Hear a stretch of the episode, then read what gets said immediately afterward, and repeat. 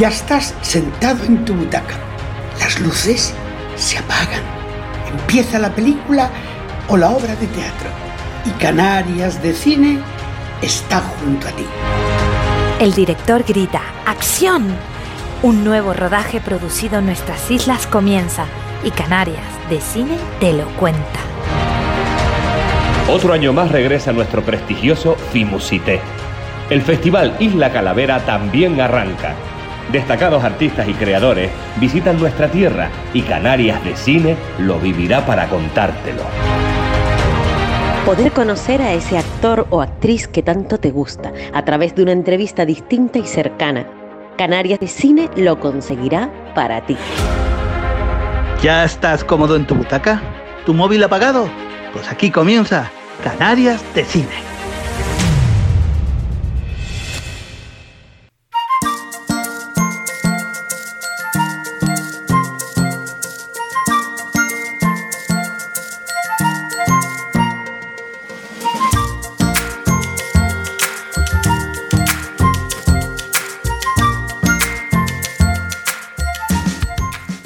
Si fueras un producto, ¿cuál sería tu eslogan? Eh... a por todas. Te dan la oportunidad de dirigir una película. ¿Qué estilo elegirías?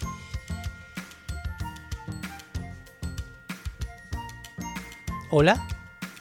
¿Drama? Sí, Ah. drama. ¿Me oyes? No, no te oí, no te oí, no te oí. Hubo ahí un, un parón. Eh, si pudieras viajar en una máquina del tiempo, ¿te gustaría visitar el pasado o el futuro? El pasado. ¿Y a qué época te irías?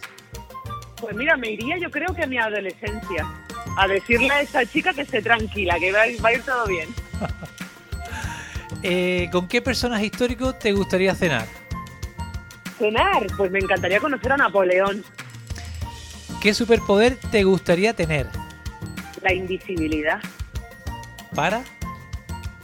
Yo para, para meterme en lugares donde siempre he querido estar. ¿Te metería en algún ministerio o no, no? No, tío, yo creo que me metería más en casas ajenas, a ver qué están ahí comentando. ¿Qué querías ser de adulto cuando eras niña? Actriz. ¿Qué te preguntarías a ti misma dentro de 20 años? ¿Qué tal lo hice? ¿Qué es lo primero que harías si te tocase la lotería? Eh, viajar. ¿Qué es lo que te pone más nerviosa en esta sociedad que vivimos? La falta de lealtad. Si solo pudieras comer un plato el resto de tu vida, ¿qué plato elegirías? Eh, pollo al corma. ¿Pollo al? Corma, Al corm. que es una... Al corma, sí, es una receta hindú. Sí. Estoy hasta el corma de ti. Eh, vale. ¿Cómo concilias el sueño cuando no puedes dormir? Leo, ¿Crees en los extraterrestres? pues eh, sí. ¿Has vivido o presenciado algún suceso paranormal? La verdad es que no. ¿No? Soy muy sencillita, ¿no? Yo soy muy humilde, ¿no? Sí. Soy muy de esta tierra. Sí. Soy muy de esta tierra. ¿Qué crees que nos espera después de la muerte? Eh, me gustaría pensar que seguir teniendo contacto con, con la gente que dejaste, de alguna manera. Ahí serías invisible y seguirías teniendo Claro, contacto. todo cuadra. y Todo sí, cuadra. Claro, perfecto. ¿Tienes algún ídolo o persona que te inspira?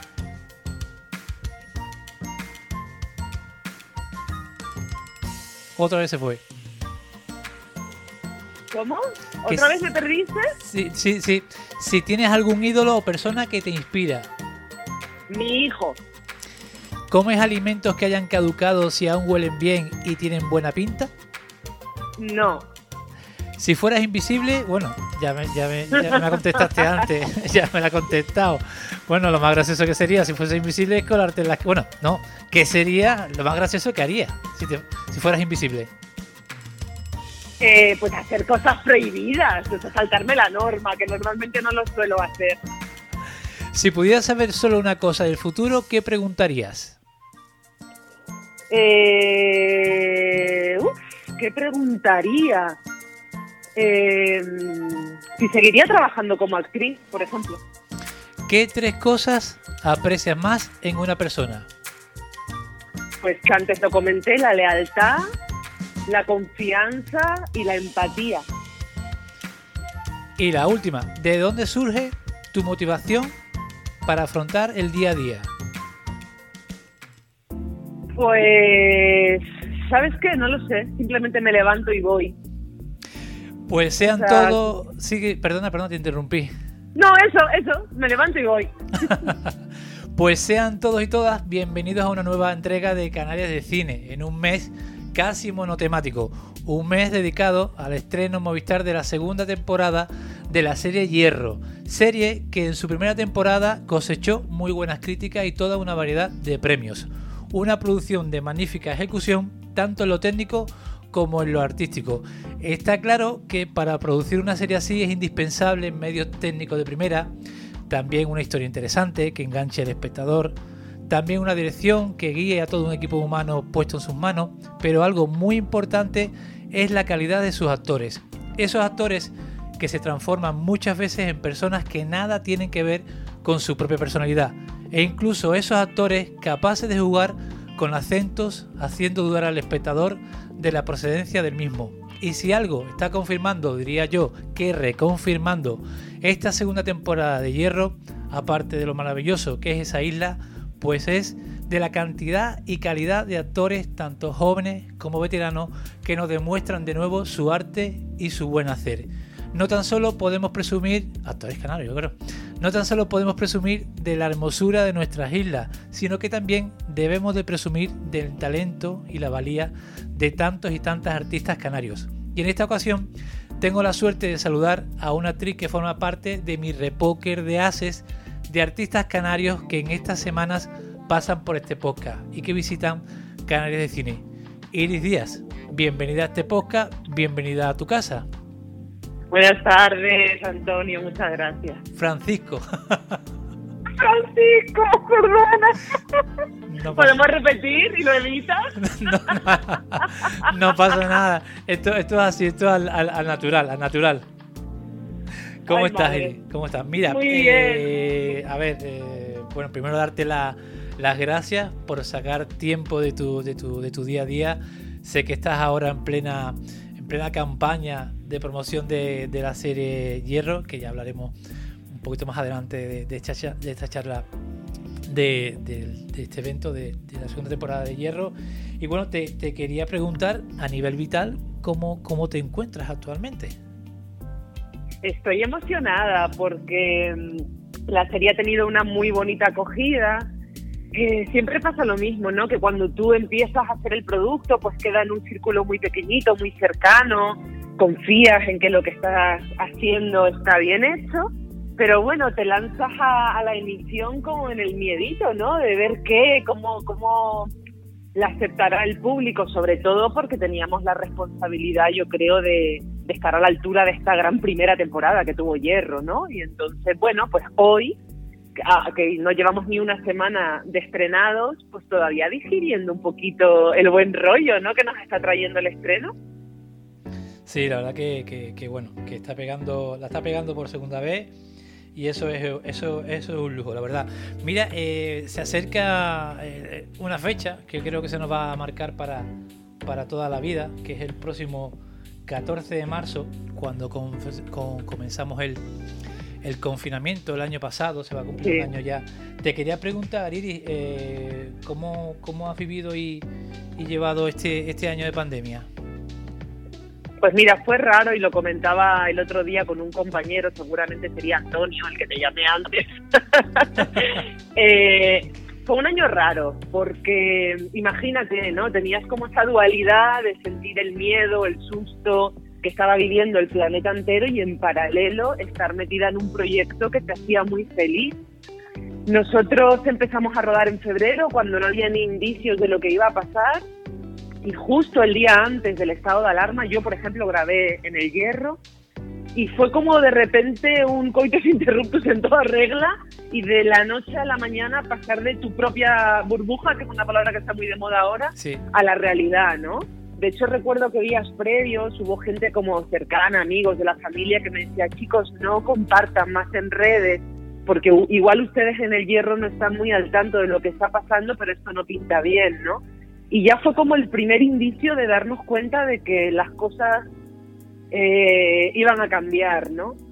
El confinamiento, bueno, lo viví como todo el mundo, duro, con el, el hándicap además de decir, ¿y, y seremos capaces de retomar la serie? Porque era todo demasiado incierto, ¿no? Sí. Entonces, bueno, recuerdo tener los guiones, ten en cuenta que nosotros llevábamos pues un 10% de la serie grabada, nada, habíamos como empezado a tomar contacto con, con la historia, con los personajes, em, y de pronto había algo como de, de ver el texto ahí, ¿no? Y decir, estudiaré, ¿no? Repasaré, pero bueno, corrimos con la gran suerte de que mm, Fosco, el productor ejecutivo de Portocabo, hizo un esfuerzo titánico para traer a todo el mundo en el mes de junio. Bueno, creo que hubo gente que viajó el 30 de mayo y crear la famosa burbuja dentro del equipo. Fuimos la primera serie en retomar a nivel España el rodaje y enseguidita, digamos, como que pasamos otra vez al otro lado, ¿no? Que era a la diversión, al compromiso, a la ilusión, además teniendo la suerte de que el hierro en aquel momento tenía COVID cero, ¿no? Sí, exacto. Con lo cual estábamos en la burbuja dentro de la burbuja y fue, fue un regalo, fue un regalo que yo me, me lo digo a mí misma constantemente, ¿no? Porque el 2020 ha sido un año muy duro para todos y yo tuve pequeñas dosis de, pues de, de- de darme un baño en el mar, de, de ver un atardecer, de no llevar mascarilla tan pronto como el resto de la gente. Y la verdad es que mm, a veces me, me cuesta compartir la alegría, ¿no? Porque, bueno, si empatizas con el otro, dices, jolín, pero bueno, así fue nuestra realidad y estamos muy agradecidos por ello, ¿no? Y el tiempo que estuviste en casa, eh, que tenías ya rutinas establecidas, o empezaste a hacer cosas que antes no hacías, o, o- o pudiste, yo qué sé, retomar aficiones que a lo mejor no, no podías por el día a día laboral. Pues mira, yo te cuento, yo soy mamá de un niño que en aquel momento tenía dos años y medio y formo parte de ese grupo de gente que hubo días que no podía más. Porque cuando todo el mundo estaba en plan de clase de yoga a las cuatro y luego maratón de series, para nosotros fue muy duro, para los papás, ¿no? De niños tan pequeños, además, porque tenías que convivir con, con, bueno, gestionar no solo tu emoción propia de estar encerrado, sino con la de un niño que, no comprende porque no puede salir a la calle. Con todo y con eso, eh, hicimos muchas cosas y es verdad que los niños te colocan en un punto de, de invención y creatividad muy potente. Eh, entonces, mira, pues empecé a hacer escultura con pasta de papel, yo toco la guitarra y tuvimos mucho tiempo para cantar y mil locuras, imagínate, con cajas de galletas, hice garajes, construcciones, carreteras, yo hice de todo. El pegamento nunca faltó en mi casa y, la cinta adhesiva y las ganas, ¿no? Porque, jo, porque tú como adulto lo podías medio gestionar, pero vivirlo al lado de un niño fue como muy revelador, ¿eh? Y, pe- y pero desarrollaste la, la imaginación, me imag- imagino. ¿no? Vamos, pero no lo dudes. A ver, hubo días que lloré también, no te voy a mentir. Porque necesitabas tú también reposo y, y- y como recogida y hablar con adultos. Entonces había una parte ahí como de. Pero bueno, sí, tengo que hacer un balance positivo porque es verdad que los papás de hoy en día. eh, creo que si le damos la vuelta, ¿vale? Desde una manera así como, como mm, apostando por, por lo positivo que nos pudo traer la experiencia es poder haber disfrutado de casi tres meses al completo de nuestros hijos, que eso en circunstancias normales no ocurriría nunca. Sí, sí, posible. Entonces, bueno, pues te digo que sí, que, que a, a pesar de todo me llevo ese regalo, ¿no? Y aquellos que tenemos perros, pues también agradecimos que pudiéramos pasear a nuestros perros Sí, dos o tres exacto. veces, porque ya te digo, mis perros me miraban como diciendo, bueno, otra vez me vas a sacar, si me has sacado hace dos horas me vas a sacar otra vez. Bueno, Iris, mira, eh, me gustaría un poco tirar para, para el pasado, no muchos años atrás, porque eres muy joven, y quisiera saber, pues, pues eh, dónde naciste, en qué barrio naciste, eh, cómo te criaste, si ya desde pequeñita ya empezaste a tener esa, esa afición por actuar, o si hubo algún momento en tu infancia o en tu juventud que, que te marcó, ¿no? Para decir, mira, quiero, quiero estar en una gran pantalla o quiero estar sobre un, sobre un escenario. Pues mira, te cuento, de jovencita yo creo que nada, he cumplido 40 este año, soy de 1980. Eh, somos jóvenes, Eh, somos jóvenes. Somos jóvenes, somos jóvenes, es verdad. Y Tengo más. 51, me siento joven y tú eres joven. Yo también. Yo también. Pues mira, yo nací, yo nací en Las Palmas de Gran Canaria, en el barrio de Vegueta. Soy hija de una maestra y de un, eh, de un empleado de banca. Tengo una hermana. Nosotros fuimos una familia muy sencilla. Íbamos, pues yo qué sé, al campo los fines de semana, pero mis padres siempre nos inculcaron mucho contacto con la música, con íbamos al, al Museo de Arte Contemporáneo desde bien pequeñitas, viajamos un montón. Entonces ya había un contacto con el arte y hablábamos mucho y siempre habían como libros ¿no? de pintores en casa. Yo vengo de una familia donde hay como 15 maestros, entonces el tema educativo estaba muy presente, pero en paralelo ha sido como un clan de personas, mis tíos eh, todos se llevan muy poquitos años y son muy jóvenes también, eh, siempre ha sido gente muy creativa, ¿no? Y aparte de dedicarse al magisterio, pues han escrito, han esculpido, hay gente que, que- que ha pintado. Entonces, bueno, creo que me crié como en ese Qué entorno, qué ¿no? ambientazo, De- ¿no? Vaya ambiente, ¿no? Sí, y muy político además, que eso también me encanta, ¿no? Porque el que viene fuera de casa, y a día de hoy no por COVID, ¿no? Pero hasta hace no mucho, o tenemos un chat de la familia donde hay, hay algunos de mis tíos que asusan mucho políticamente, ¿no? hay esos grupos familiares. Ay, Pero fíjate que el mío mola mogollón. Qué guay. será hay la, se- mucha libertad de eres- expresión. eres la sección que confirma la regla. El mío mola mucho, porque mira, sabes que nosotros somos además somos ocho primos por parte de madre, y hasta el más joven que a día de hoy tiene 20 años y está estudiando ciencias políticas, viene de ahí, ¿no? De habernos dado voz desde muy pequeños, de habernos hecho partícipes, de de que pudiéramos sentarnos a la mesa con adultos y opinar. Y yo creo que al final eso forja un carácter claramente desde bien pequeña, ¿no? Yo empecé a apuntar maneras muy chicas. Pero esto que te cuento, que a priori suena como súper idélico, se me vino un poquito en contra, porque yo no, yo no era muy consciente de que ser actriz era una profesión, pero yo te sentía algo muy especial, porque íbamos mucho al teatro, eh, de hecho ha sido como muy bonito, ¿no? Ver a Luífer, cuando tú de pequeña ibas a ver hasta la cadula, entonces hay algo como que bueno. que la vida te lo, la vida te lo, te lo devuelve, ¿no?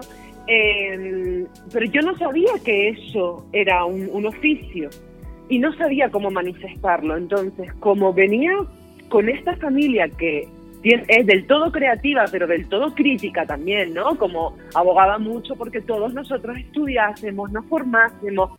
Y yo elegir un oficio que a priori, claro, imagínate, ¿no? Era, eran los 90 de pronto los 90 en Canarias, toda la industria estaba en Madrid. Yo ahora como adulta entiendo claramente a mis padres, ¿no? Como a ese miedo, ese... eh, yo creo que ahora la industria está mucho más cercana a- al, al espectador y al público, ¿no? Ya todo el mundo sabe lo que es un fotocall, lo que es un making of. No, estamos como familiarizados con el entresijo de este oficio, pero en los 90 había- era algo como muy, muy lejano, muy que le toca a otros. Entonces, bueno, me acerqué al teatro, pero si- siempre fui muy miedosa en mostrar mi deseo, tal y como yo lo sentía, ¿no? Entonces yo creo que ya cuando llegó la, la hora de elegir carrera, cuando acabé COU, mm, yo tenía un deseo muy grande ya por hacer arte dramático, ya sabía que había una carrera y bueno, ahí hubo una negociación dura con mis papás, ¿no? Porque ellos me insistieron mucho en, haz primero una carrera por si esto no va, cosa que también como adulta ahora agradezco mucho y luego si quieres nos metemos en ese terreno todo lo que me facilitó. Entonces finalmente hice la licenciatura en logopedia y, y fueron cuatro años de mi vida donde yo recuerdo el primer día de clase de, Dios mío, ¿qué hago aquí? Pero a toro pasado me ha traído un montón de regalos porque he podido compaginar la interpretación y la logopedia bueno. trabajando de coach, por ejemplo, Qué ¿no? bueno, qué bueno. Entonces ya con 21 años que acabé la carrera, pues yo, yo soy una persona muy, muy estricta en cuanto a, a la, a la responsabilidad. Soy una persona que si me propongo una meta siempre voy a por ella, no, no vagueo, ¿no? Y me tomé los cuatro años de carrera muy en serio y ya con 21 me liberé. Y entonces yo ya había cumplido la parte de mi trato y la otra parte del trato era, venga, ve un año a Madrid y vemos qué. Ok. Con lo que arrancó mi aventura, claro, arrancó mi aventura ya. Pero bueno, hubo, hubo ese momento típico de, de- de que enfrentas a tus padres, ¿no? Y de, de mamá quiero ser artista, ¿no? Ese fue el momento en que hiciste el pacto, ¿no? Fíjate que como yo no soy una persona de confrontar, yo creo que me llevó mucho más tiempo. Como que iba soltando pildoritas, como de a ver si se dan cuenta.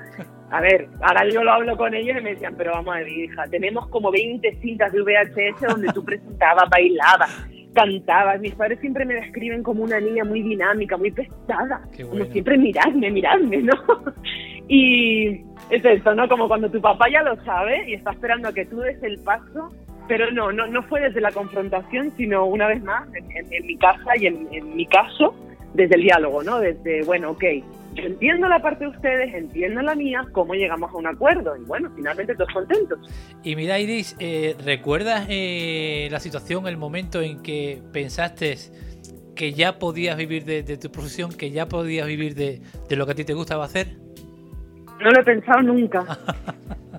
nunca, no ha llegado ese momento. De hecho, tengo una manía y es que cuando a mí me toca mi claqueta final, eh, bueno, para el, el- oyente que no lo sepa, es eh, dan claqueta final a, a una secuencia, a un personaje. Normalmente hay un protocolo donde aplauden, fulanito, ha acabado la película o ha acabado la serie. Sí, sí, sí. Cuando me toca mi, cuando me toca mi claqueta final, siempre agradezco estar una vez más aquí y, y me despido por si acaso, ¿sabes? Porque bueno, yo he tenido momentos de luz y he tenido muchos momentos de sombras a lo largo de mi carrera y parones largos y muchos noes.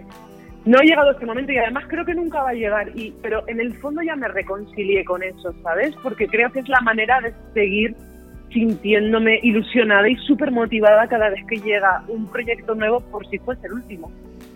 ¿Y para ti qué es el éxito, Iris? Pues mira, es una cosa que además lo hablaba hace, no muy poquito con, con mi hermana y mi cuñado, que tenemos también una relación muy buena, y les dije, ¿saben qué he redefinido el éxito? Y decían, ¿cómo? Pues sí, porque yo no te voy a negar que cuando una tiene 21 años y pisa Madrid por primera vez, con esto que te contaba, ¿no? De mi tenacidad y de mi empeño, una quiere llegar a ser la nueva Penélope Cruz, es obvio, ¿no? Porque si no vas a muerte, no vas. Pero llegó un momento en el que dije, ¿qué, qué, qué quiero en la vida, no? ¿Qué, eh, ¿Qué es el éxito? Y finalmente me he dado cuenta, primero, que el éxito es aprovechar el momento y vivir el momento, porque a veces vives con tanto estrés que se te pasan los proyectos y no te has enterado de nada. Eh, y luego creo que finalmente todo se resume a, por ejemplo, hierro, ¿no? Sí. que, que, se- que- que para mí Hierro me ha traído éxito. Pues de momento no lo sabemos, pero lo que sí me ha traído es a un, un grupo de gente maravillosa que eso sí que no va a cambiar, independientemente de lo que diga la tonta audiencia, de lo que diga el espectador. Entonces, para mí el éxito es haber tomado una caña, un vino, un baño, una mirada en una secuencia. Ya está. Poder dedicarme a lo que quiero, aunque sea en ese periodo de tiempo. Yo no tengo expectativa y la gente a veces no me cree, pero yo no tengo expectativa con lo que me vaya a traer hierro a día de hoy. Es que no lo sabemos, ¿no? Entonces, bueno, hierro está ahí, vamos a ver qué pasa, pero yo mientras sigo con mis trajines, con mi vida, ¿sabes? Estudiando otras cosas. Y ya, porque también pensaba en esto, ¿no? La trascendencia. Mira, es que justo vi ayer el documental de Pau Donés, Eh, yo, Jordi Évole. yo te, iba a hacer, te iba a hacer un comentario eh, en, en Instagram y, y lo que tenía pensado ponerte es que, que me está costando, costando enfrentarme a él, la verdad. Hay, hay No visto aún.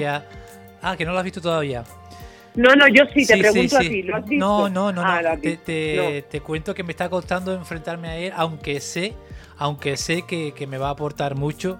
Sé que me va a aportar a nivel vital cosas importantes y sabiduría de vida también.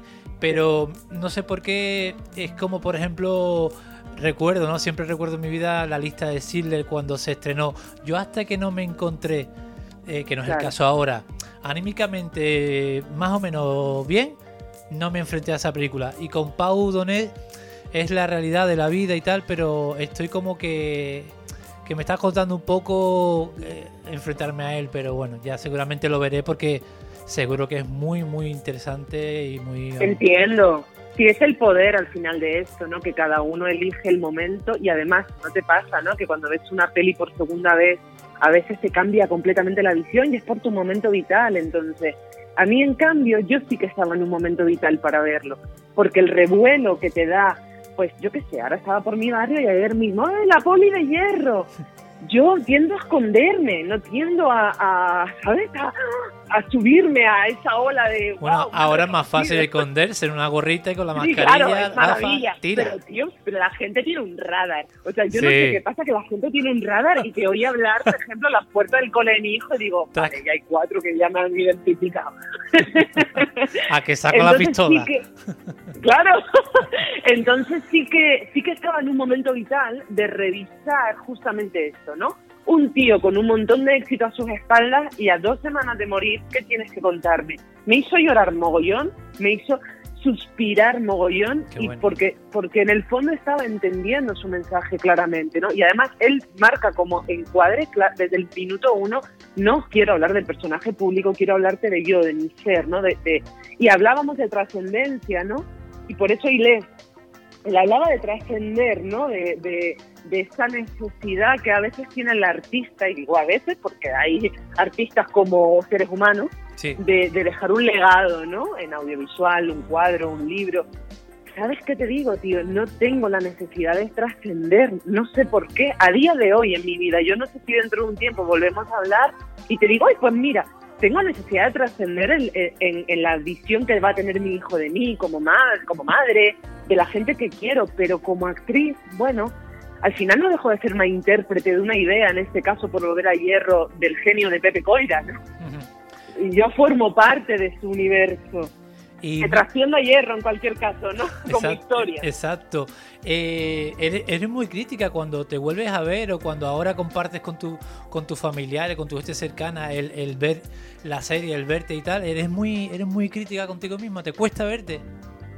He aprendido a perdonarme, porque en mis primeros trabajos, sabes que empecé yo en el comisario, cuando emitían el comisario, yo no me podía ver con audio. O sea, era una fricada muy gorda, ¿no? Pero yo quitaba el audio, veía mi cuerpo y luego al rato, si podía, me escuchaba la voz. Wow. Pero esto nos pasa a todos. Mira, dime tú quién en un vídeo de una boda, ahora porque estamos más acostumbrados a grabarnos con el iPhone, pero ¿sabes esta sensación de, uy, yo soy así, ¿no? Sí. Y algo como de rechazo. O cuando escucha tu voz, ¿no? Cuando escucha tu voz, ¿esa es mi voz? Eso, esa es mi voz.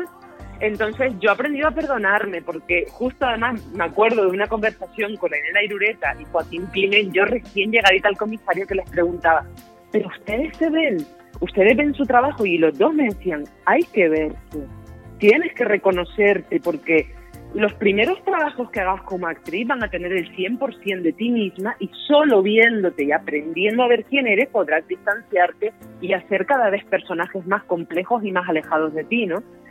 Y fue un viaje, no te voy a negar. Mira, con hierro no me ha pasado. Con hierro ya me di cuenta que me lo había perdonado. Que, bueno, además también te digo, ¿no? Eh, he visto una madurez en mí como actriz porque te puedo asegurar que creo que es una de las pocas veces donde veo poco a Iris. Qué bueno. Ya aposté por darle un cuerpo diferente, ¿no? A la Sargento Cruz, el cambio de look, ¿no? Yo en eso soy una actriz muy atrevida. Hay actrices, compañeras que no me toques el pelo. Yo sí, córtame el pelo. ¿Sabes? Llévame a otro, a otro sitio porque ya te ves en el espejo y eres otra persona, ¿no? Entonces, no, a día de hoy, fíjate que lo he acogido, hombre, a ver, también es que el empaque que tiene hierro, ¿no? Es como, wow, ayuda, ¿no? Para quererte un poquito, pero creo que al final es un trabajo personal. Y sí, me he aprendido a, a ver, a querer, a respetar, a decir. Yo me acuerdo una vez en el comisario que decía, yo corro así, como me pasaba la vida corriendo detrás de los malos, pero qué vergüenza. Y de repente quise reeducar mi forma de correr, ¿no? O alejarse de uno y a veces, al final ese no es el camino, ¿no? Es todo a la inversa. Mira, ¿y cómo, bueno, pues así, cómo viviste o hiciste casting para la primera temporada? ¿O cómo viviste la, la, primera temporada? Cuando viste este proyectazo en la serie, en la isla fantástica del hierro y con tantos compañeros de, de tierra canaria tuyos, ¿no? Sí, sí, hice casting. Yo hice casting y además creo que fue el peor casting de mi vida porque yo acababa de dar a luz hacía dos semanas y venía con todo el subidón de hormonas allí, que lo, como yo tú ya, ya me vas conociendo y ya sabes que yo voy, pues yo iba sin, sin escuchar mi cuerpo, ¿no? Que estaba agotada, casi recién parida.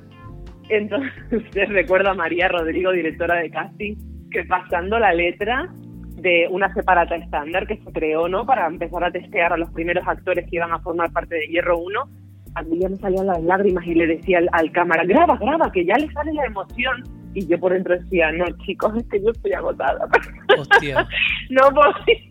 Yo aguantando el tipo. Bueno, finalmente no hubo personaje para mí, porque daba muy mayor para la, la pandilla de, de chavales Ajá. y daba muy joven para los personajes como Reyes, ¿no? Había algo como que no, no, no, no, tenía hueco.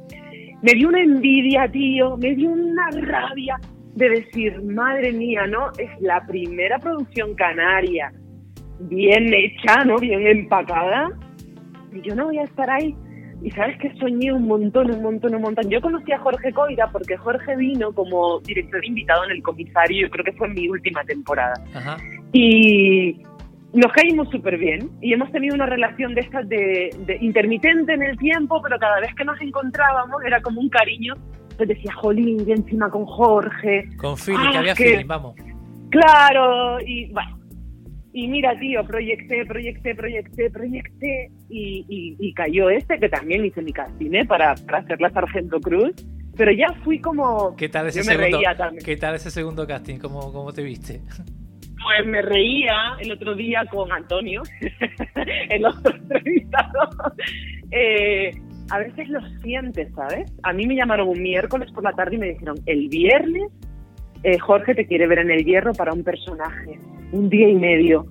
Yo, venga, va, una separata enorme.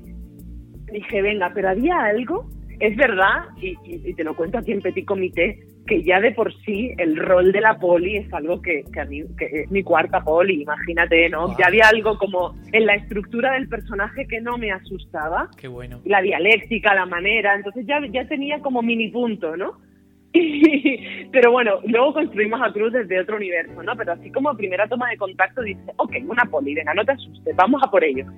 Y lo sentí. Además, yo no había visitado el hierro nunca, fui por unas horas, o sea, creo que aterricé a las 11 de la mañana y me volví en el vuelo de las 3 de la tarde, fui a la prueba y volví.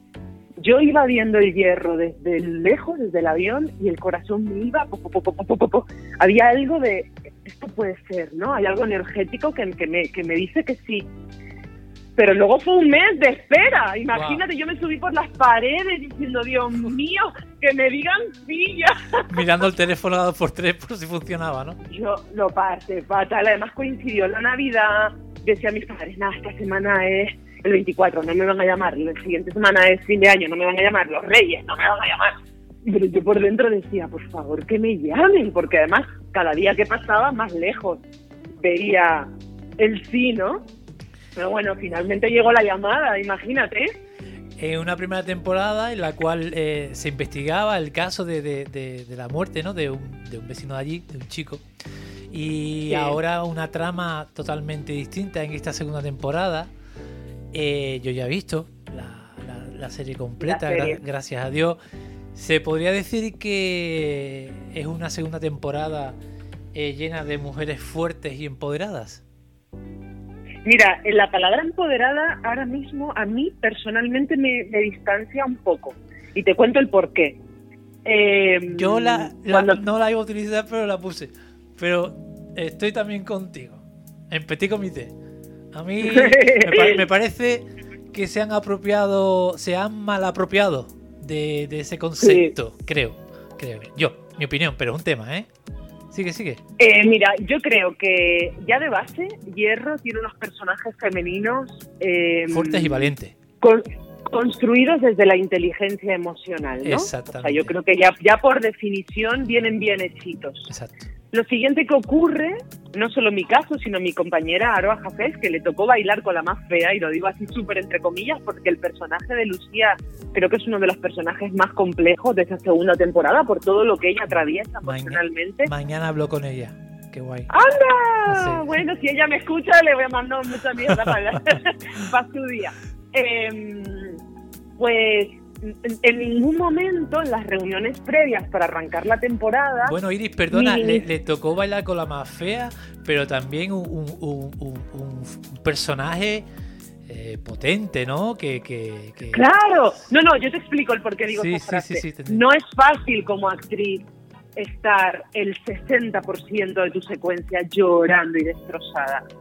Eh, o sea, mi compañera Aroa hubo muchos días que no venía a cenar o no venía a tomarse la caña de después de currar porque acababa agotada emocionalmente. Entonces, Lucía es un personaje muy complejo que requiere un compromiso. Yo la honro. O sea, yo cuando he, revisualizado la serie me sale esto, ¿no? De honrarla, de decir, jo tía, qué compromiso que te has dejado la piel a tiras para defender a esta mujer.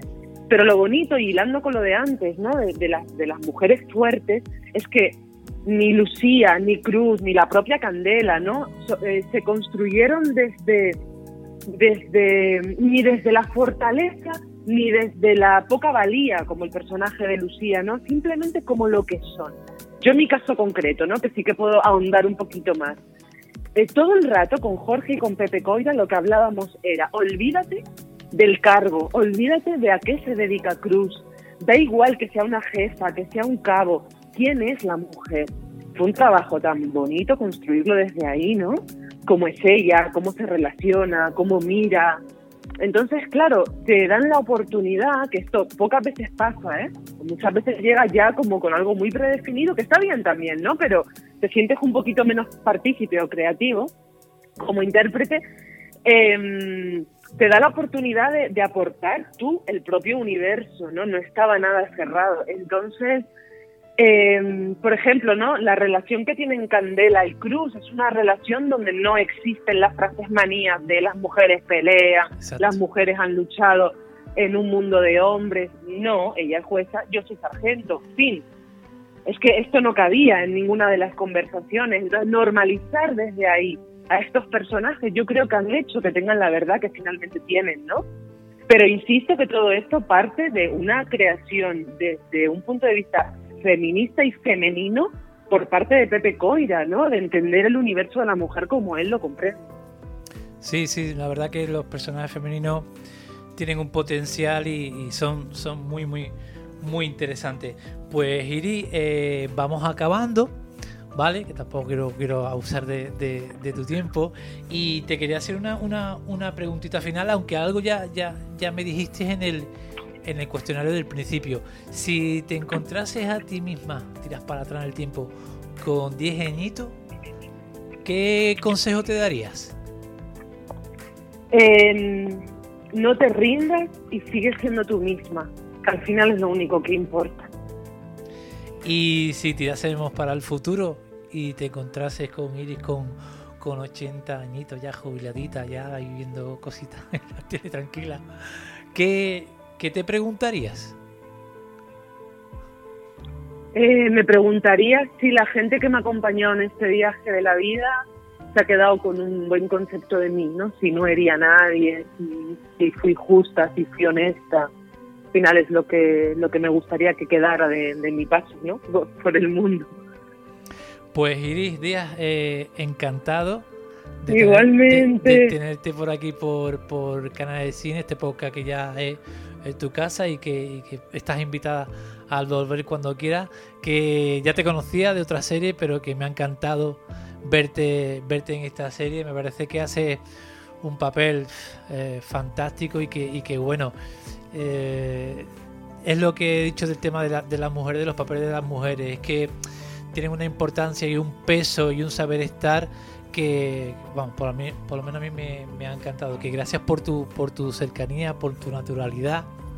Y, gracias. Y que nada, que, toda la suerte del mundo, que todo lo que proyectes en positivo se te cumpla, ¿vale? Y Muchas gracias, bonito, y espero que charlemos otro ratito pronto para el siguiente proyecto, ¿vale? seguro que sí. Oye, muchísimas gracias por todo y por tu tiempo. Cuídate. Gracias a ti. Buena tarde. Chao. Un beso. Chao.